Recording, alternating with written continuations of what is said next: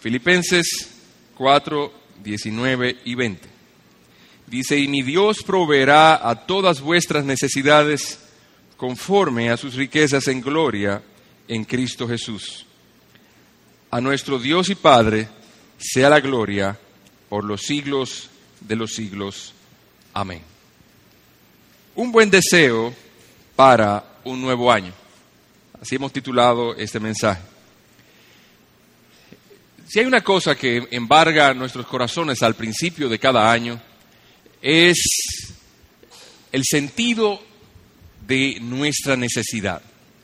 Tenemos una fuerte expectativa de las cosas que vendrán, pero generalmente las cosas que tenemos la expectativa que vendrán, generalmente no nos traen quietud. Las necesidades nuestras son, son inundantes. Inundantes es, imagínese que usted por un momento está pensando en algo que el Señor le ha revelado, Dios le ha dado una especial, un especial sentido de, de su presencia y usted está pensando y deleitándose eh, y gozándose en ese momento, en esa meditación, en esa palabra que Dios ha traído en ese momento. Y de un momento a otro es como si se soltara la presa de Santiago y arrasara con toda la población que hay ahí, toda la población de buenos pensamientos, de buenas meditaciones, de, gozo en el corazón y, y lo cubre todo de ansiedad, de afán, de una expectativa negativa en nuestro corazón. Y eso, por eso se dice que es inundante, porque inunda todo, todo lo, se lo lleva, todo lo apaga. Cuando nuestros corazones están encendidos, se va todo pensamiento y nuestros pensamientos se enfocan en los problemas, en las dificultades, en lo que va a suceder, en lo que me va a pasar, en todo lo que voy a sufrir y en todo lo, de todo lo que voy a carecer. Así que nuestras necesidades son facultades inundantes o son cosas inundantes en nosotros, preocupaciones profundas. Y al principio del año es cuando más se siente eso. La expectativa por las cosas que han de venir, el temor por el futuro. Y esa es una de las cosas que Satanás más capitaliza en nosotros, para traernos temor, para traer afán. Y de hecho el apóstol aquí, en versículos, versículos anteriores en este capítulo, dice, por nada estéis afanosos, sino que vuestras peticiones, vuestras inquietudes, las traigan a Dios con acción de gracias. Y Dios guardará vuestros pensamientos en Cristo Jesús. Así que el mejor remedio que nosotros podemos tener para cuando viene ese aluvión de, de pensamientos que nos causan ansiedad y preocupación, totalmente opuesto al pensamiento que tenemos, que son pensamientos que, nos, que cuando nosotros nos estamos elevando al cielo, en meditación al Dios, es como si nos pusieran una piedra en los pies y nos trajeran otra vez a la tierra, a las cosas temporales. Dice, si ese es el problema o cuando nos ocurre ese problema, que a menudo lo tendremos, el remedio más eficaz es tomar esas, esas preocupaciones y esos afanes y ponerlos en Cristo. Dice, por nada estéis afanosos. No hay razón alguna para que nosotros estemos ansiosos. Todas esas preocupaciones pónganlas sobre Dios y en Cristo Jesús Dios traerá paz a nuestro corazón. Y nosotros entonces podemos seguir meditando y gozándonos en lo que antes estábamos. Qué glorioso pensamiento del Señor. Y vemos entonces que ese precepto que el apóstol nos enseña en el en el versículo 6 de ese capítulo, de una forma diferente, él la vuelve a tratar en el versículo 19 y 20. Como si no, fuese sido, no hubiese sido suficiente con que él lo dijera una vez en el precepto, él lo pone y lo aplica a su propio ejemplo cuando dice, de nada tengo necesidad, en todo he sido enseñado, ya sea para padecer necesidad o para tener abundancia. Todo lo puedo en Cristo que me fortalece. Y él lo pone entonces en términos de su propio ejemplo. Y él escribe esta carta precisamente a los filipenses. La iglesia que estaba en Filipos es una iglesia que él había fundado, una, una región conocida por las grandes batallas que había librado allí Julio César en contra de sus enemigos. o sea que era parte del imperio romano. Y allí Pablo había fundado una iglesia y había llegado a ser, eh, tener muchos afectos, muy buenos afectos hacia esos hermanos allá. Y esos hermanos, precisamente, son esos hermanos que se han acordado de Pablo en sus tribulaciones. Pablo estaba preso en ese momento y se estima que esa carta la escribió en el año 62-63 después de Cristo. Él estaba preso en Roma, en un lugar no muy adecuado, ni muy hospitalario. O sea que las circunstancias que rodeaban el encarcelamiento de Pablo o la situación providencial que Pablo decía o dijo en el momento que escribió esto no eran las más halagüeñas. Quizás alguien podría decir, es muy fácil decir, todo lo puedo en Cristo que me fortalece cuando estoy en abundancia. Todo lo, Cristo, todo lo puedo en Cristo que me fortalece cuando estoy en buenas. Pero cuando estoy en olla, como dicen en, por aquí por el Cibao, o cuando estoy en la lona, cuando estoy frenando en el aro, como dicen en otro argot, entonces no es tan fácil. Yo es decir, todo lo puedo en Cristo que me fortalece cuando realmente no veo, no veo manera de poder resolver el problema, no se vislumbra una luz en adelante, pero vamos a ver entonces en qué circunstancia Pablo había o dijo estas palabras. Él estaba preso. Bueno, sí, nosotros conocemos cárceles, hemos visto cárceles por televisión, hemos visto cómo son las cárceles dominicanas. Pero aún las cárceles dominicanas de las cuales muchos se quejan y muchos hablan y hay cosas, muchas cosas que hay que arreglar, no es nada parecido a lo que era una cárcel romana se dice que la cárcel en la cual estaba o estuvo el apóstol Pedro, eh, Pablo, era una cárcel en la cual, una cárcel romana, se parecía a un edificio en lo cual usted al, accesar en ese lugar, usted descendía a, a una fosa o una, y en ese lugar una caverna cavada debajo de la tierra, dice, solamente había un solo hueco en el techo por donde podía entrar un poco de luz y el aire que entraba en ese lugar. Pero al entrar en ese lugar, ese no era el calabozo. El calabozo era, se accesaba a ese lugar por un orificio en el centro de ese sitio, de esa caverna, para descender a, un, a varios o un nivel.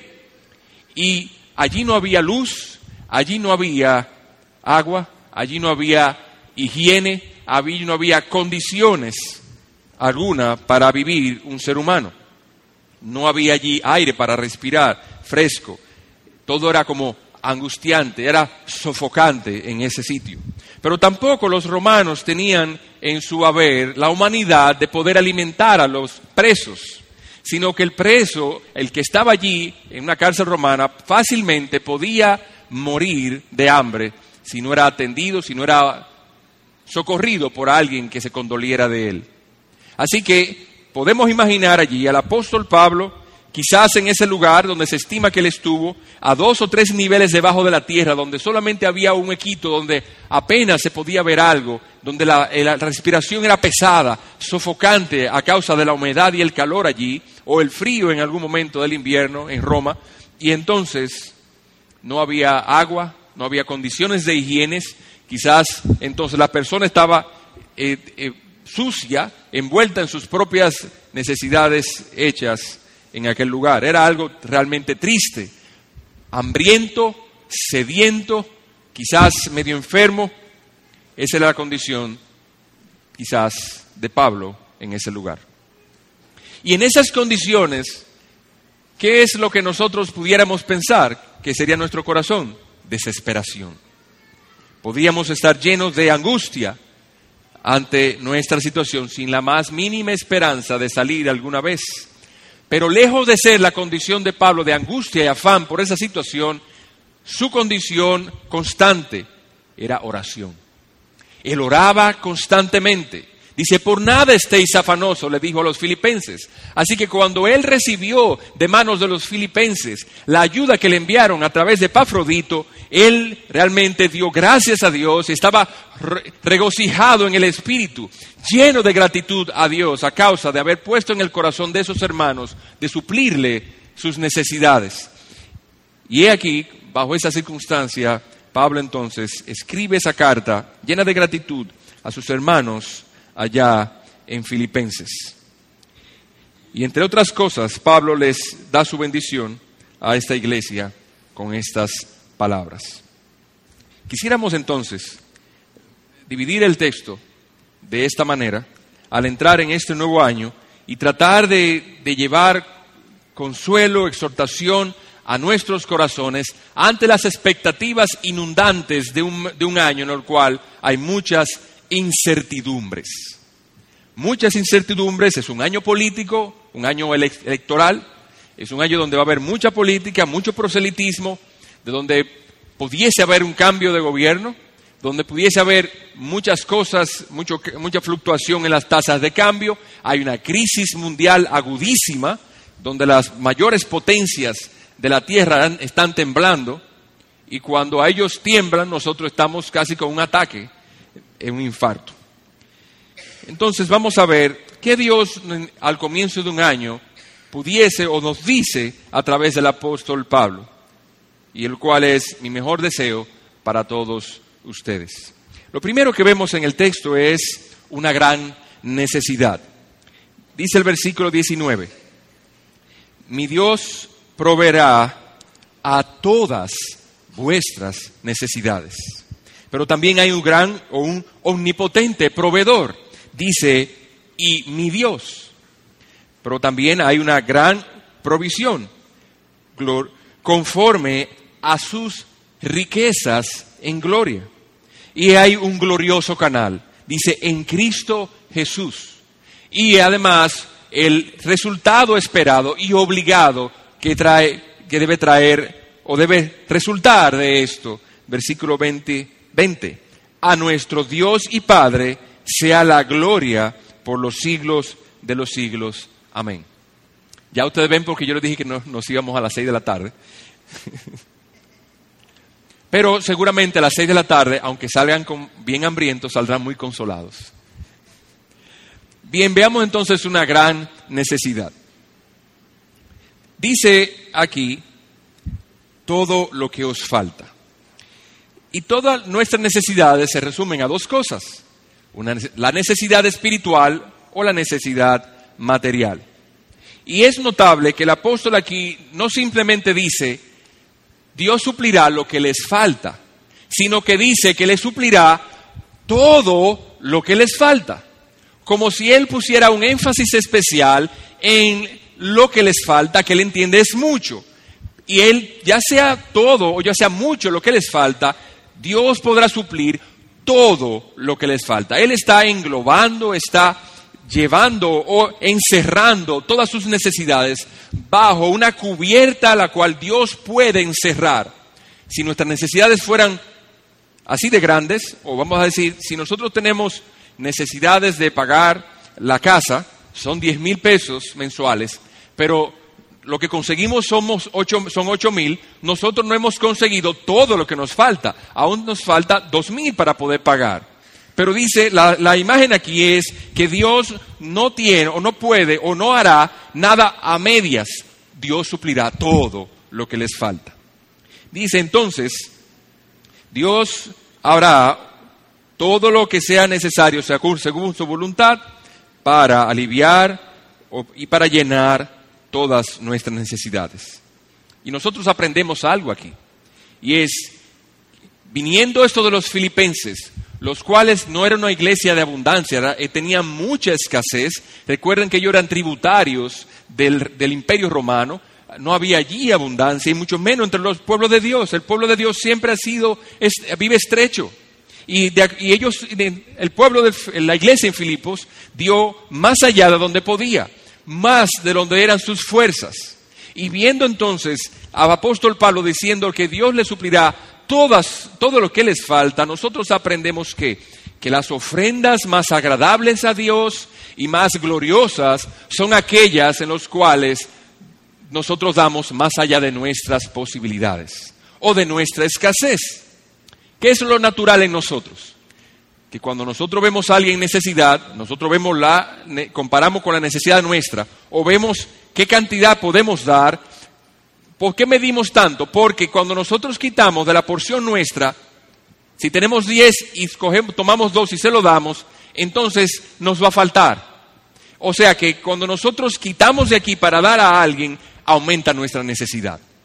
Pero Pablo les está, enseñando aquí que a pesar de que en la mente natural nosotros pudiéramos pensar que nuestra necesidad se aumenta cuando nosotros damos, dice es una manera o un modo en el cual Dios se puede glorificar más, porque Él suplirá entonces todo lo que nos falta. Las, las ofrendas más gloriosas y agradables a Dios son aquellas en las cuales nosotros damos, aún en medio de la estrechez nuestra. Y aunque nuestra recompensa está en los cielos y estamos tratando la parte de nuestras necesidades materiales, nosotros buscamos bendiciones en los cielos. Nosotros buscamos que sean suplidas por Dios bendiciones espirituales. Pero no debemos olvidar que nosotros no vivimos en el cielo, vivimos en la tierra. En, en el cielo no tendremos que pagar renta, pero aquí sí. Necesitamos entonces tener con qué pagar o con qué suplir las necesidades. Por lo cual no, no, podemos ver o pensar que en algún modo el apóstol Pablo, a lo largo de este capítulo 4, cuando dice en todo he sido enseñado, ya sea para tener necesidad o para tener abundancia, en algún modo está despreciando la necesidad material que hay en esta tierra o la necesidad de ellos. Porque él tiene un, un sentido, una espiritualidad tan alta que él ya no tiene necesidad. Él no está tratando de enseñar eso. Las necesidades nuestras, físicas y materiales, son importantes. Dios se glorifica en suplir nuestras necesidades. Esas y son las necesidades materiales las que muchas veces más ansiedad traen a nuestro corazón. Y aún de eso el apóstol dice, Dios suplirá todo lo que nos falta. Para muchos de nosotros en el pueblo de Dios, el conseguir suplir lo que nos falta, ya sea comida, ya sea techo, ya sea vestido, es una labor muy desgastante. A muchos de nosotros nos da mucho trabajo conseguir el dinero para comer todos los días. Nos da mucho trabajo el, conseguir el dinero para pagar las cuentas. Mucho trabajo para pagar el vestido y las medicinas y las cosas que nos agobia. Nos da mucho trabajo. Y a menudo nos vemos apurados porque no tenemos el dinero, porque hemos perdido el trabajo, porque se han disminuido las ganancias en, los negocios, porque se han incrementado las dificultades, pero en todo nosotros vemos que Dios nos ha suplido. Este año que ha pasado, nosotros podemos ver hacia atrás y ninguno de nosotros podemos decir, Dios no, me ha, no ha sido conmigo, Dios ha estado conmigo, Dios ha sido conmigo. Y si Dios ha sido conmigo, yo puedo entonces ahora también decir, si Dios fue conmigo, Dios este año que viene aún suplirá todo lo que me falta. Pero no solo, no solo tenemos necesidades físicas o materiales. Y a la verdad eso es una gran misericordia de parte de Dios, que Dios la supla. También tenemos necesidades espirituales.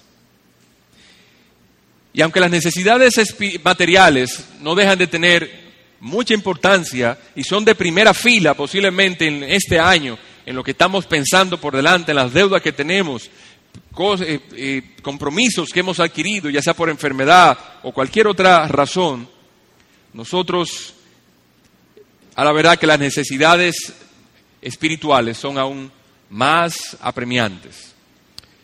Si usted se pone a ver, Cristo dice que con abrigo y sustento estemos contentos. Así que nosotros podemos decir que las necesidades materiales en cierto modo son bastante simples. Si ustedes se ponen a ver en la cadena de los seres en la tierra, ¿cuál es la necesidad de una planta? Agua y sol. ¿Cuál es la necesidad de una orquídea? agua y hasta aire. Uno no sabe de qué se alimentan las orquídeas.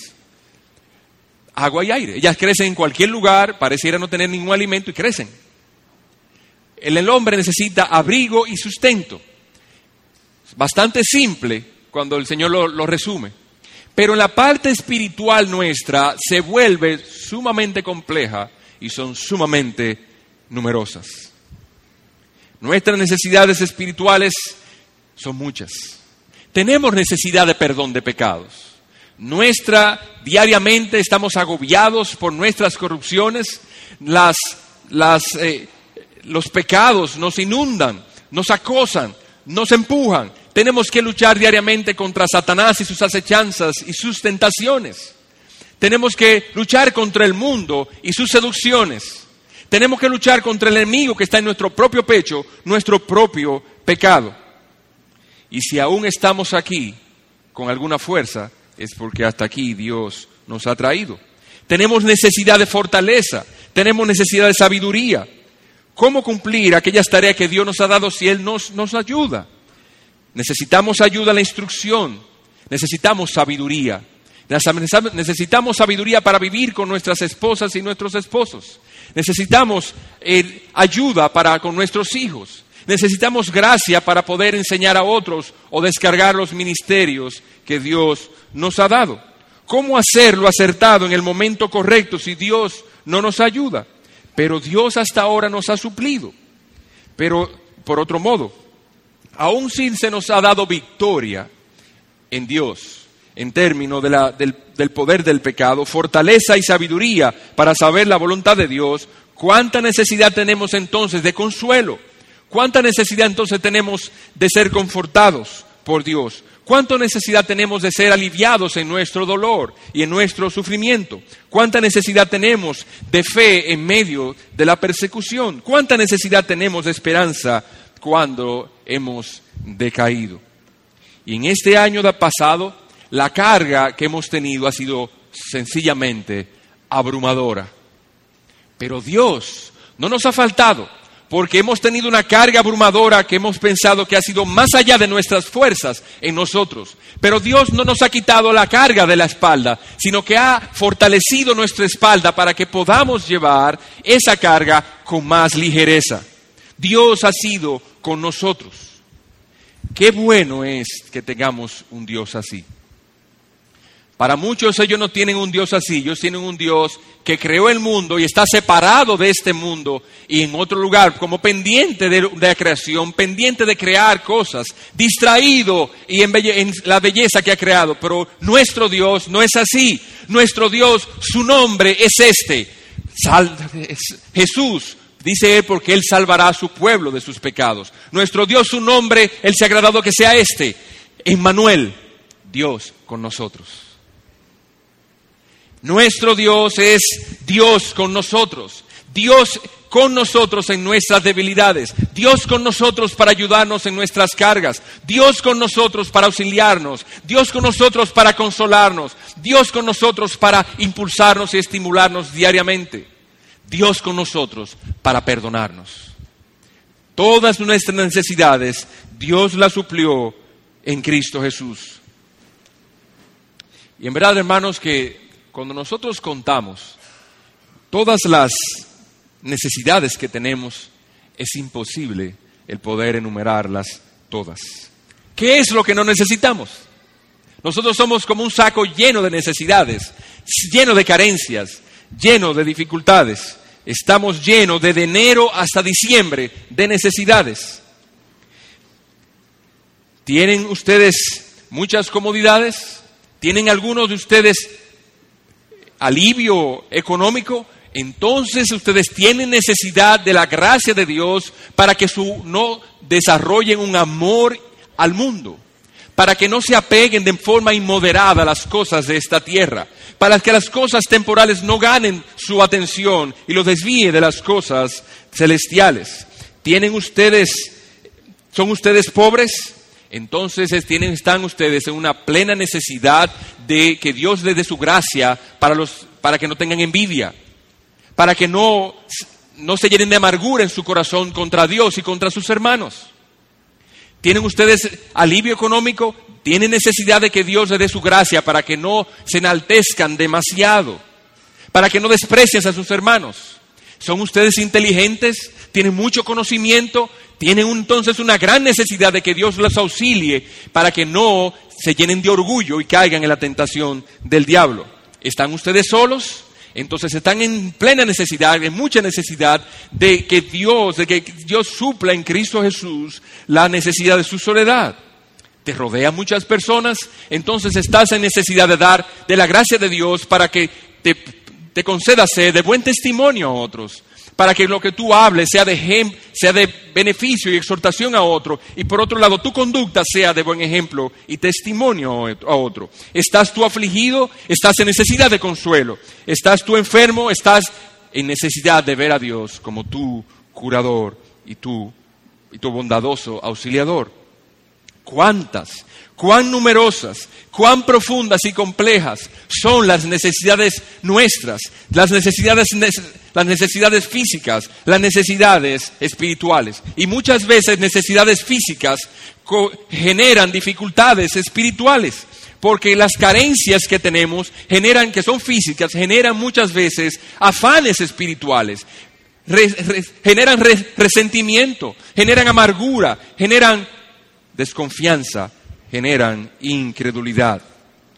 Pero podemos estar confiados, hermanos, de que si Dios ha suplido todas esas complejas y numerosas necesidades en el año 2011, aún en el 2012, Dios nos ha de suplir todo lo que nos falta en Cristo Jesús. Pero no solamente hemos visto una gran necesidad, el apóstol menciona aquí un omnipotente proveedor. Y dice él, y mi Dios. Mi Dios. ¿Y de quién es este Dios? Dice Pablo, es mío. No es un Dios que está allá lejano, es un Dios personal, es un Dios cercano. Yo estoy aquí preso en la inmundicia de esta cárcel, pero Dios está conmigo. Mi Dios. Pues esto da un profundo consuelo acá a nuestros corazones. ¿Saben por qué? Porque el Dios de Pablo que era de un nivel espiritual que no podemos concebir en el momento, también es nuestro Dios. Entonces, aún el hermano que tiene menos recursos en la iglesia, ese Dios es el Dios de él, así como aquel que tiene más recursos en la iglesia. Y de aquel que es el hermano menos dotado en conocimiento y sabiduría o en entendimiento, ese Dios es el Dios de él, así como es el Dios de aquel que es más entendido en la iglesia. Oh, cuán bueno es saber que es el mismo Dios. El Dios de Pablo, el Dios mío, es el Dios tuyo. Y es el, Dios que suplió a Pablo, me suplirá a mí y te suplirá a ti conforme a sus riquezas en gloria. Ese Dios es el Dios de Abraham, el Dios de Isaac, el Dios de Jacob. El Dios que suplió a sus hijos en ese tiempo es igual, es el mismo Dios que suplirá a nosotros ahora. Y cuando nosotros estemos entonces en dificultades, afán, no sabemos qué hacer, estamos turbados, nos inunda la mente y el corazón las dificultades y afanes que tenemos por las cosas que tenemos, las dificultades y tristezas en esta tierra, tomemos a un lado las escrituras y leamos cómo Dios cumplió sus promesas a Abraham, cómo Dios cumplió la necesidad de Elías, cómo Dios suplió la necesidad de la viuda de Sarepta cómo Dios suplió la necesidad de todos sus hijos sin que nada le faltara. Ese Dios es el Dios de Pablo. Ese Dios es nuestro Dios eternamente y para siempre. Un omnipotente Dios. A algunos les parecería que Dios en ese tiempo pues suplió de manera extraordinaria y que en este tiempo no va a suplir de esa manera. Dios suplió extraordinariamente en ese momento y ahora lo hace de manera ordinaria pero Él siempre es el que suple. Aunque nosotros ahora se nos esté suministrando los dones de manera ordinaria y no extraordinaria como ese momento, no quiere decir que Dios es menos efectivo. Dios es el mismo Dios. Todo lo que nos interesa es esto. Dios es fiel. Dios es fiel. Y Él es infinitamente sabio en cuanto a la manera de sus acciones e infinitamente poderoso en cuanto a los actos del mismo. Él nunca duerme, Él nunca se cansa, nunca se adormece el que guarda a Israel, dice la Escritura. Las necesidades se presentan así, de manera inesperada, como una inundación. Pero dice que Dios está ahí para guardarnos. Pero no solamente tenemos una gran necesidad y un omnipotente proveedor, sino también una gran provisión. Dice el versículo 19, y mi Dios proveerá a todas vuestras necesidades. el pasaje que ahora se traduce de esa manera, Spurgeon menciona que debería ser traducido de esta manera. Dice, y parafraseo las palabras de él, mi Dios llenará hasta el borde toda su carencia.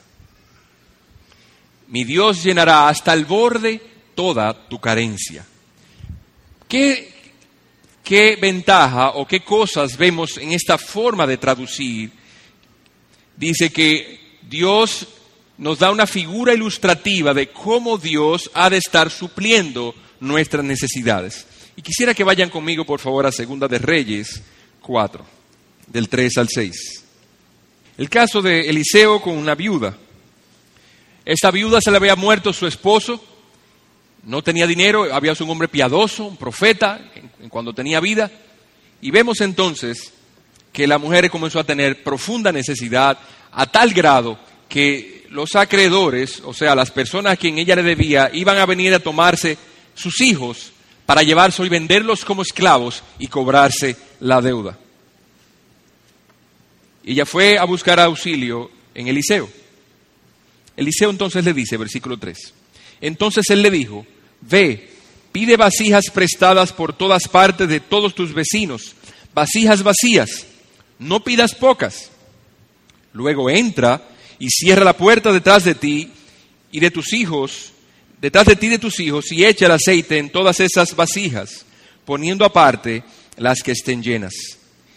Y ella se fue de su lado y cerró la puerta tras sí y de sus hijos, y ellos traían las vasijas, y ella echaba el aceite. Y sucedió que cuando las vasijas estuvieron llenas, ahí está la imagen que quiere presentarnos Spurgeon a la traducción de esto, cuando las vasijas estuvieron llenas, entonces dijo ella a un hijo suyo, tráeme otra vasija. Y él le dijo, no hay más vasijas.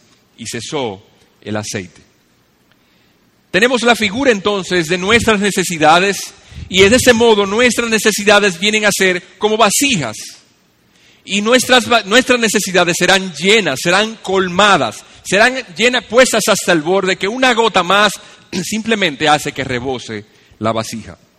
Hermanos, nuestras necesidades son como estas vasijas. Tendremos aflicción en el 2012.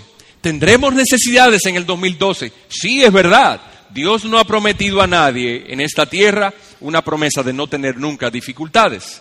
Lo que sí Dios aquí nos está enseñando es que nuestras necesidades, nuestras adversidades, nuestros sufrimientos no han de ser más que oportunidades para Dios llenar tus vasijas. Qué bueno es que Dios nos ha de tener vasijas para ser llenadas. Conoceremos más de su gloria, nos llenará más, más de su gozo, no tanto del gozo de las cosas terrenales, nosotros pudiéramos tener abundancia de todas las cosas, pero nada de eso se compara al gozo que tuvo el apóstol Pablo cuando recibió esa ofrenda inesperada, fruto de la oración a Dios, que cuando él vio que no fue que vio a Dios en esa circunstancia, cuando él vio que fue Dios quien le proveyó de esas cosas, no hay gozo como es, hermanos. Entonces eso es una buena oportunidad, el hecho de que vengan a nosotros dificultades, para que esas dificultades nosotros las llevemos a Dios en oración. Mira, Señor, la dificultad que tú me has traído. Mira el sufrimiento en el cual estoy. Mira la dificultad y los problemas que tengo. Esas son las vasijas que tú me has dado para que te traiga. Y mientras más grandes sean los problemas que tengamos, más gloriosa es la oportunidad para Dios manifestarse a nosotros como un Dios bueno, como Jehová Jireh, como el Dios que provee y que suplirá de todas nuestras necesidades. Así que hermanos, no veamos las dificultades en el 2012 como una muestra de desafecto de parte de Dios a nosotros. No, Dios quiere que en la más mínima necesidad que tengamos es una vasija que podamos tener a Él, traer a Él. Y eso es lo que dice el apóstol Pablo precisamente.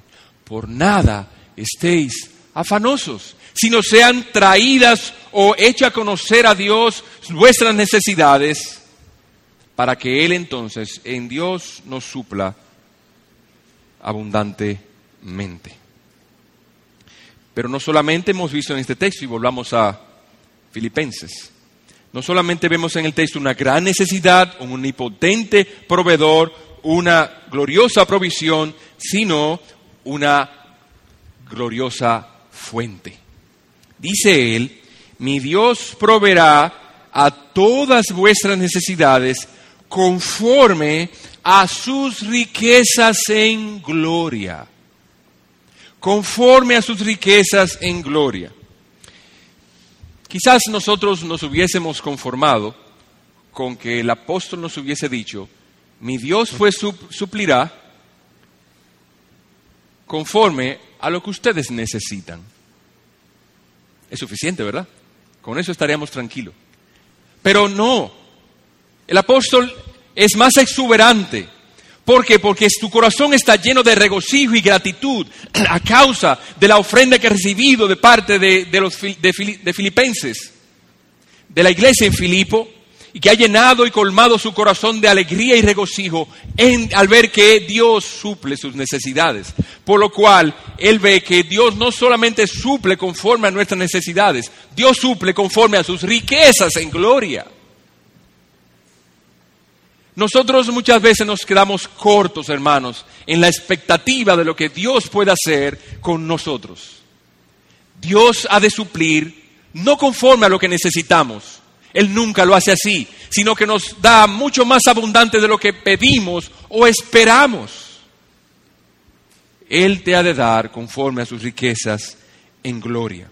Y la pregunta es, ¿quién podría contar los tesoros de Dios? ¿Quién podría imaginarse alguna vez cuán grande, cuán ancha, cuán profunda, cuán enorme es la gloria de Dios? cuán grandes son las riquezas de Dios en, su, en, la creación. Dice el salmista, los cielos cuentan la gloria de Dios, el firmamento anuncia la obra de tus manos. Las estrellas de los cielos, ¿quién las contará? ¿Quién podrá, podrá contar tus poderosos hechos? Dices, dice el salmista, no puedo contarlos. Aún es demasiado maravilloso para mí. Salmo 139, 1 al 6 los hechos de la providencia, el gobierno que tiene Dios sobre cada circunstancia y sobre cada cosa que ocurre en esta tierra. Nada sale de su control.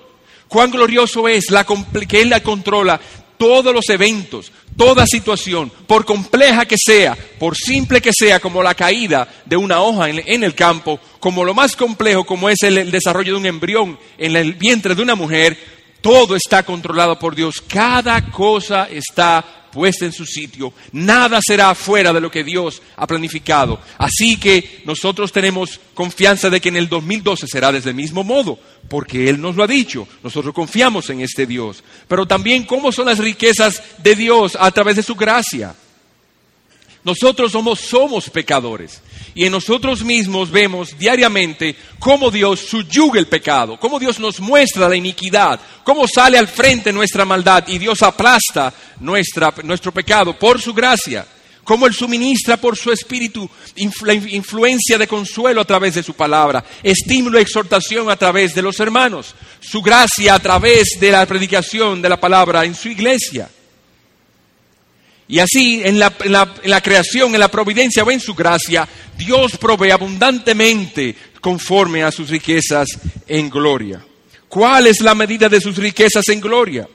¿Cuánto es el número de la dimensión de lo que Él tiene? A los ángeles, oh ángeles, ustedes conocen las riquezas de Dios, saben cuán amplia es. Nadie sabe esto. Simplemente esto es lo que Él nos ha revelado sus riquezas en gloria son infinitas. No pueden ser contadas, no tienen fin. Así que las obras de Dios, resultantes de la manifestación de sus riquezas en gloria en nuestras vidas, son innumerables. Innumerables. Y cada uno de nosotros puede dar testimonio de esto. Cuando nosotros damos, muchas veces no podemos evitar que al dar nosotros estamos midiendo cuánto nos queda. Pero cuando un Dios da o cuando un rey da, no deparen cuánto da, a él no se le acaba lo que tiene. Así es, Dios da pródigamente, abundantemente, liberalmente. ¿Por qué? Porque no se le acaban, sus riquezas son infinitas. Esas son sus riquezas en gloria, con la cual Él llenará todas nuestras necesidades en el 2012. No solamente hemos visto la gran necesidad, hemos visto un omnipotente proveedor, hemos visto las riquezas al cual él, con el cual Él nos va a proveer y también hemos ver ahora cuál es el glorioso canal a través del cual esto viene. Y dice el texto, conforme a sus riquezas en gloria, en Cristo Jesús. En Cristo Jesús. Nosotros veremos nuestras necesidades plenamente satisfechas en Cristo Jesús. ¿Y qué nos recuerda esto de Cristo Jesús? ¿Por qué el hecho de que en Cristo Jesús ha de traernos especial consuelo para nosotros? ¿Por qué esto ha de ser de especial estímulo para nuestras almas?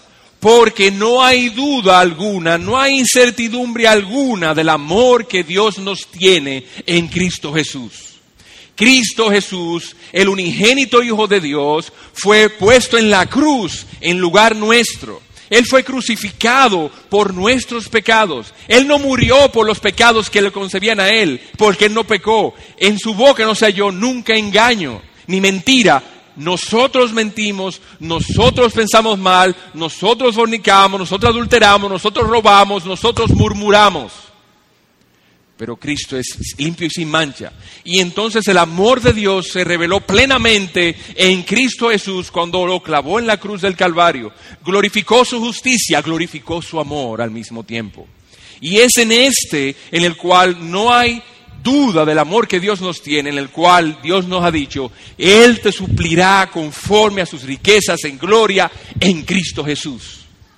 Hermanos, si alguna vez tenemos dudas o vienen dudas al corazón, fruto de, la de los pecados nuestros o los pecados de otros hermanos que nos atropellan, nos maltratan y nos hacen sentir mal, o el mal testimonio que otros dan de lo que es el cristianismo, si alguna vez nos surge duda, incertidumbre respecto a la salvación o a que Dios es real o Dios realmente controla todas las cosas en medio de un mundo en el cual todo parece un caos y parece no tener control, este es el pensamiento que traerá nuestro corazón a la cordura otra vez. Dios crucificó a su Hijo Jesucristo por nuestros pecados. Y si Él nos dio a Jesucristo, ¿cuánto más no nos dará con Él todas las cosas? Con razón dice el apóstol, mi Dios pues suplirá todo lo que les falta, conforme a sus riquezas en gloria en Cristo Jesús.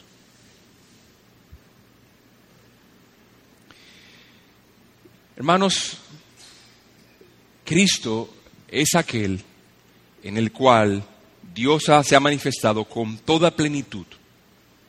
Su amor ha sido derramado más plenamente. Toda su gloria ha sido, ha sido hecha a conocer más exuberantemente. En Él debemos confiar. Entonces, el secreto de la piedad, el secreto de la paz, está en Cristo, pero ¿cómo nosotros lo conectamos con nosotros? O de la misma manera en que una vez Dios nos salvó, la fe.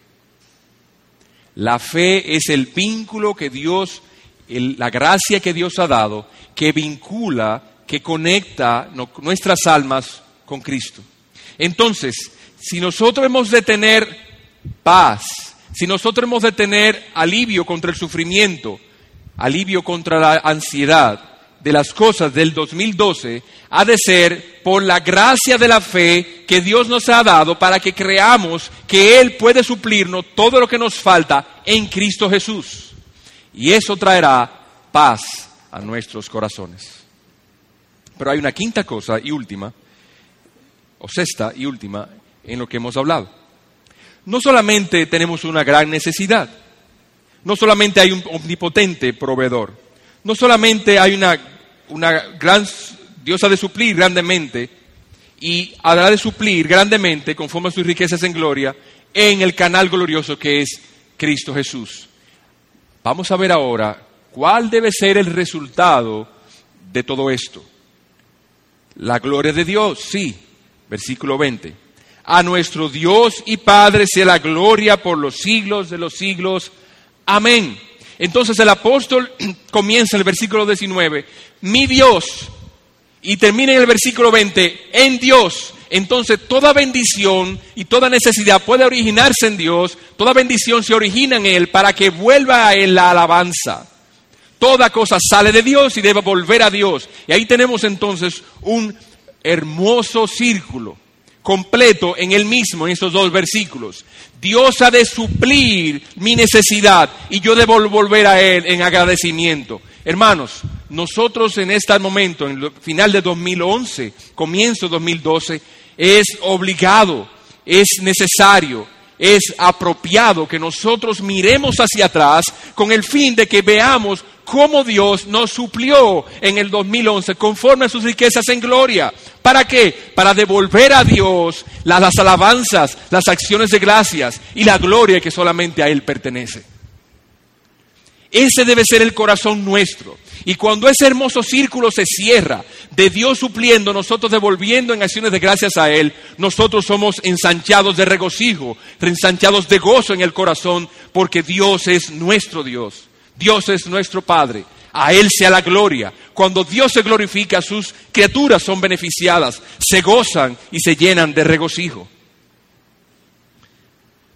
Hermanos, que no falte al final de este 2011 tus acciones de gracias a Dios.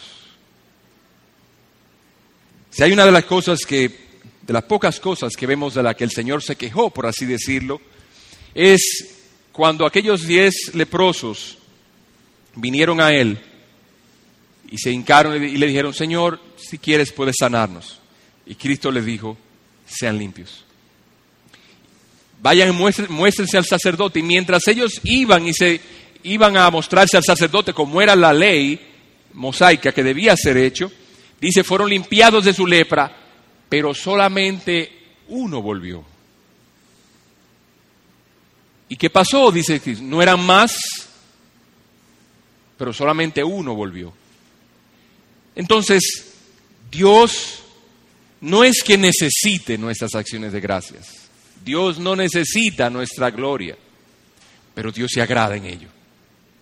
Dios, no, nosotros no podemos, si tú estás agradecido por las bondades de Dios en el 2011, si tú estás regocijado por lo que Dios ha hecho en el 2011 para ti, tu familia, tu trabajo, espiritualmente en tu vida, te ha dado alivio, paz, consuelo, te ha librado de dificultad o ha sanado tu cuerpo de enfermedades, ¿qué podemos devolverle a Dios?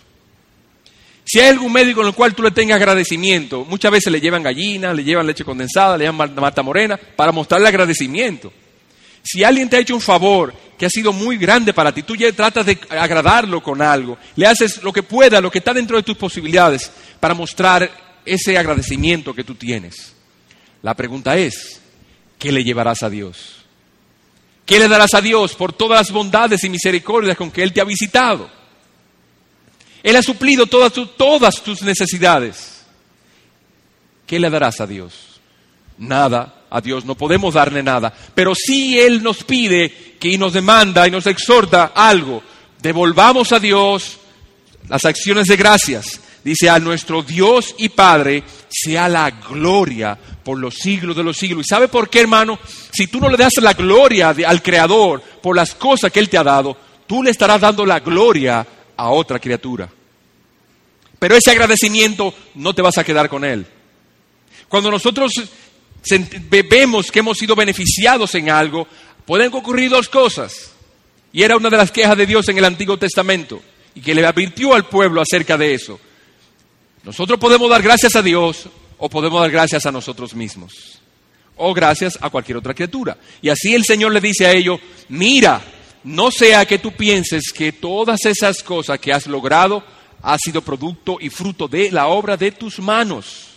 Dice, no hagas eso, porque eso es idolatría, es ingratitud de corazón, es perversidad para ti. Hermano, así que si hay alguna acción de gracia, si hay alguna causa de alabanza a Dios, si hay una gloria que tú debas traer, no te quedes con ella porque de modo tal será pecado para ti, porque en, en tu corazón estarás pensando, fui yo que lo hice, o fue fulano que me lo dio, o fue mengano que me lo otorgó, pero no será gloria a Dios, será una gloria a la criatura. Esa no es, ese no es el propósito con que Dios nos da las cosas. Según ese texto, el propósito con lo cual Dios nos da las cosas es para su gloria, para su alabanza, para su honra, a Dios y Padre. Sea la gloria y la honra por los siglos de los siglos. Bien, hermanos, le tengo una buena noticia, acabamos. No vamos a estar aquí hasta las seis de la tarde. Ustedes me veían con esa velocidad y dicen, pues pastor, ¿de verdad que va a durar hasta las dos? No, no. somos seres necesitados. No estamos en el cielo, lamentablemente. Ahora, ¿qué hemos aprendido de todo esto? Hermano, si tú tuviste carencias en el 2012, en 2011, no te faltarán en el 2012. Dios no, te está diciendo en esta mañana que tú no vas a tener más carencia, que te van a depositar, Él te va a depositar mañana una cuenta de banco y que tú vas a, tener, vas a vivir plenamente. No, Él sí te ha dicho que Él te va a depositar en tu cuenta conforme a sus riquezas en gloria. Él te suplirá de consuelo, te suplirá de beneficio, te suplirá de tu necesidad temporal, de comida, de ropa, de, de salud para tus hijos. Y si a una de esas cosas te falta, no serán más que grandes vasijas que Dios pondrá para que tú la traigas a Él en oración y Él llenarlas. Y la gloria entonces será de nuestro Dios. Esa es la manera en que Dios nos bendice. ¿Por qué? Para que nosotros nos apeguemos cada vez más a Él. ¿Cuál es el propósito de las aflicciones, de la prosperidad o de cualquier otra cosa?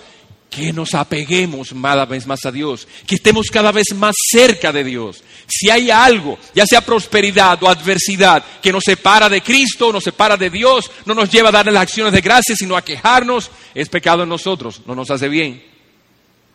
Toda bendición de Dios, ya sea buena, ya sea adversa, toda debe ser para que nos acerquemos a Dios. Segundo, hermanos, considera que nuestro Dios no, le- no tiene falta de poder. Puede ser que tú pienses que se tarda un poco, pero su poder está ahí. Él es Dios con nosotros. Él tiene poder, es bondadoso y está con nosotros. Él está listo para salvarnos, listo para auxiliarnos. Dios no está en un lugar que no es inaccesible, que no se olvidó de su creación. Dios está con nosotros. Esa es la manera en que le agradó llamarse, Emmanuel. Así que en nuestras oraciones llevémosles a Dios y le digamos, Señor, tú has dicho, tú eres Emmanuel, tú eres conmigo, hazme sentir tu presencia, hazme sentir que tú estás conmigo. Y en este 2012, a pesar de que he de pasar de muchas dificultades, la cual sé que serán así, dice, hazme sentir que tú estás conmigo, que tú eres Emmanuel. Y consuélame con esto. Tercero, hermano, Toda bendición de Dios es en Cristo Jesús, por lo cual depende de la fe. Ruega al Señor entonces y esa tu oración, Señor, aumenta mi fe. A medida que nuestra fe crece, se vuelve más fuerte y robusta, nosotros podemos ver cada vez más clara la bondad de Dios en Cristo Jesús, sus propósitos en Cristo Jesús, su bondad en Cristo Jesús, su poder en Cristo Jesús. Pero ¿dónde está el defecto? No en Cristo Jesús, el defecto está en nuestra fe. Dice el Señor, si tuvieras fe como un grano de mostaza, podría decirle a ese monte, muévete, y él se va a mover. Pero somos débiles en la fe. Y Dios conoce nuestras debilidades. Pero sepamos que Cristo Jesús es nuestro hermano mayor. Él fue tentado en todo. Él es Dios con nosotros. Dios perfectamente divino, perfectamente hombre, para condolerse de nuestras debilidades. Cuatro, hermano, asegúrate de recopilar todas las acciones de gracias. Asegúrate de agradecer y no dejar ninguna de las cosas que Dios te ha dado en este año. Dice el Salmo 103, bendice alma mía Jehová, bendice alma mía Jehová y no olvides ninguno, ni uno solo de los beneficios de Dios para con nosotros. Oh alma mía, que tengas una buena memoria. ¿Cómo es que eres tan ingrata para olvidar tantas cosas que Dios ha hecho por nosotros? Esa debe ser nuestra oración, hermano. Oh Dios, recuérdame todas las veces que tú has sido conmigo en este año, que tú me has consolado, que tú me has provisto, que tú me has sanado, que tú has sido fuente de gozo a mi corazón en medio de la tristeza. Oh Dios, recuérdamelo. No olvides, alma mía, ninguno de tus beneficios. Amigo que estás aquí, lamentablemente, dice Pablo, mi Dios, lo digo, lo digo lamentablemente por ti, porque Él no es tu Dios. ¿Cómo que no? Yo creo en Dios. Sí. Pero ¿acaso confías tú plenamente en Dios? ¿Acaso has dado tú acciones de gracias a Dios? ¿Acaso buscas tú a Dios? ¿Acaso temes tú a Dios? ¿Acaso las decisiones que tú has de tomar las has buscado en las Escrituras? ¿Acaso ha perdonado Dios tus pecados en Cristo Jesús? Entonces, amigo, no lo conoces. Ese es nuestro Dios. Ese no es Dios contigo. Pero Él sí puede ser Dios contigo.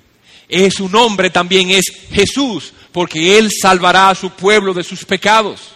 Así que tú tienes la gloriosa oportunidad de que Él también venga a ser tu Dios. ¿Cómo puedes hacer? Ahí mismo donde estás. Dile, Señor, mira, todo este año 2011 yo he andado de espaldas a ti. A pesar de que yo te he clamado en mis dificultades, cuando desaparecen las dificultades, así desaparezco yo delante de ti. Ni vuelvo a aparecerme por ahí. Es una muestra de mi incredulidad. Pero también en, mis decisiones y en lo que he hecho no te he tomado en cuenta a ti en lo que he hablado, en lo que he pensado, en lo que he hecho, he pecado contra ti porque soy pecador. Perdona mis pecados y cúbreme en Cristo con su sangre toda mi maldad. Perdóname. Dice, y Dios ha de perdonar tus pecados. Y Dios ha de ser tu Dios y Padre. Dice el versículo 20, a Dios, a nuestro Dios y Padre. Dios es cierto, es Dios tuyo como creador, pero no es Padre tuyo.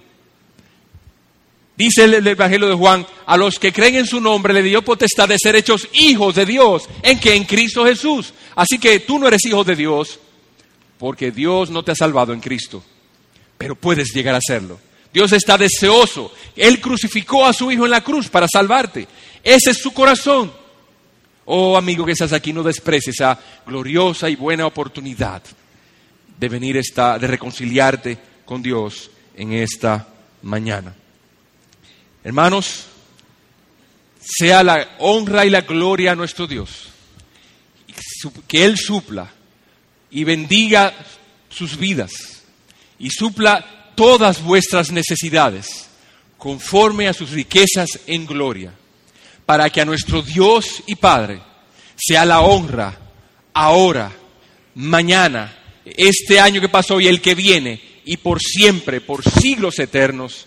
Amén y amén.